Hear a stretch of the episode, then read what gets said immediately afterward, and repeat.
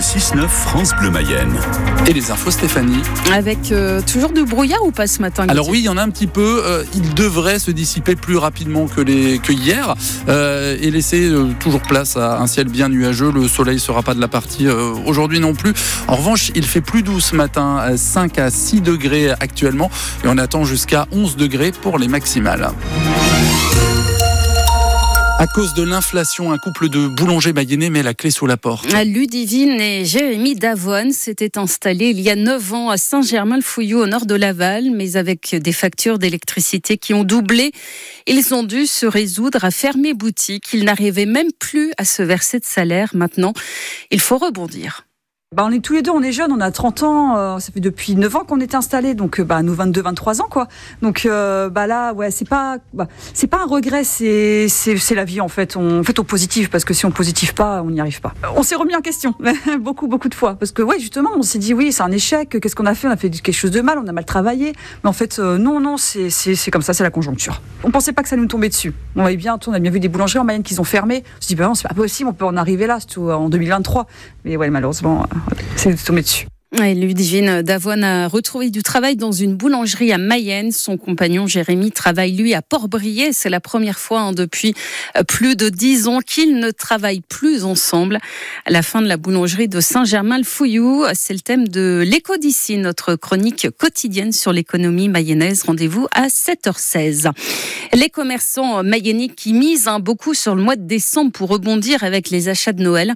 À 7h45, on sera avec Eric Huneau, le président de la Chambre de commerce et d'industrie de la Mayenne. Il est l'invité de France Bleu Mayenne et de France 3 Pays de la Loire. Et le réveillon de Noël, c'est dans 5 jours. Alors, est-ce que vous êtes prêts? Est-ce que vous avez fait tous vos achats? Ou bien vous êtes plutôt du genre à, à faire les magasins euh, en dernière minute? Témoignez en nous appelant maintenant 02 43 67 11 11. Vous pouvez également réagir sur les réseaux sociaux. Vous êtes nos témoins d'ici à 7h50. Et c'est une bonne nouvelle pour les ménages. Les tickets restaurants vont pouvoir être utilisés jusqu'à la fin 2024 pour acheter tous les produits alimentaires. Cette disposition devait prendre fin au 1er janvier, mais face à l'inflation, le Parlement a décidé de prolonger cette mesure. Une femme de 25 ans et un homme de 50 ans grièvement blessés dans un choc frontal hier soir. L'accident a eu lieu sur la départementale 22 au niveau de Château-Gontier sur Mayenne. Les deux conducteurs en urgence absolue ont été transportés à l'hôpital. Un chauffeur de poids lourd a lui été légèrement blessé hier à Saint-Cyr-en-Paille dans le nord Mayenne. Son camion qui du maïs s'est retrouvé dans le fossé sur la nationale 12 en direction de Mayenne.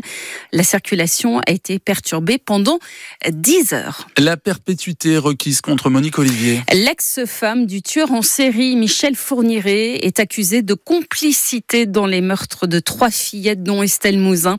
À 9h30 ce matin, Monique Olivier prendra la parole avant que la cour et les jurés ne partent délibérer Margot Steve. Pendant ces trois semaines de débat, tout le monde l'a reconnu. Monique Olivier s'est montrée plus ouverte, plus prolixe que d'habitude, sans pour autant lever les immenses zones d'ombre qui demeurent, notamment sur l'emplacement des corps de Marie-Angèle Domès et d'Estelle Mouzin.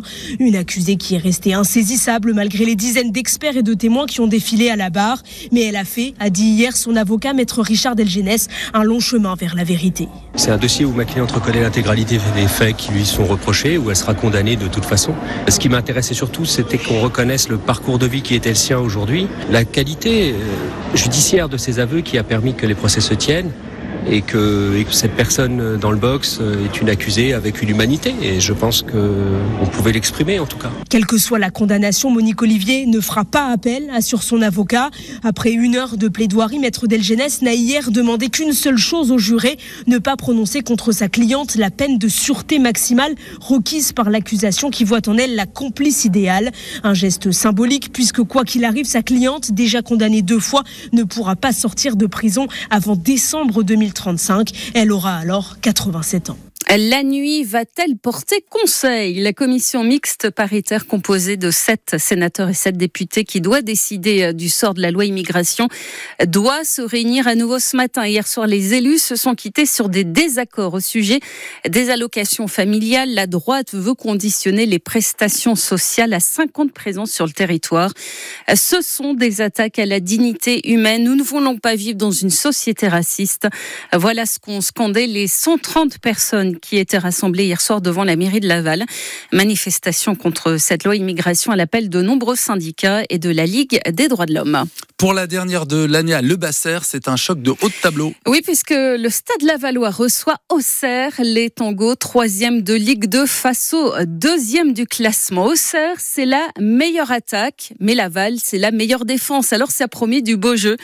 L'entraîneur Tango, Olivier Frappoli. Évidemment qu'il y, y, aura des, des, périodes dans le match où on va être euh, certainement bas et on va défendre parce que de toute façon il l'impose à toutes les équipes. Mais je pense que être uniquement dans ce registre est une grave erreur parce que sinon c'est un rouleau compresseur. Donc euh, on peut pas démarrer le match avec pour une unique objectif euh, cette stratégie. Ça tiendra pas la, on tiendra pas le, la longueur du match. Il faut leur poser des problèmes. Il faut euh, aussi être en capacité d'aller les chercher de temps en temps, être bon dans l'utilisation du ballon parce que c'est une équipe qui marque beaucoup mais qui presse fort et qui contre-presse très fort aussi. On, sait qu'on va par moments subir, mais on peut pas démarrer le match euh, uniquement avec ce plan-là. Et on voit qu'avec Angers, il y a quand même des joueurs de, de, de grands talents. Euh, dans cette division, donc c'est bien pour le championnat, c'est bien pour le niveau, et voilà, ça sera à nous d'être à la hauteur.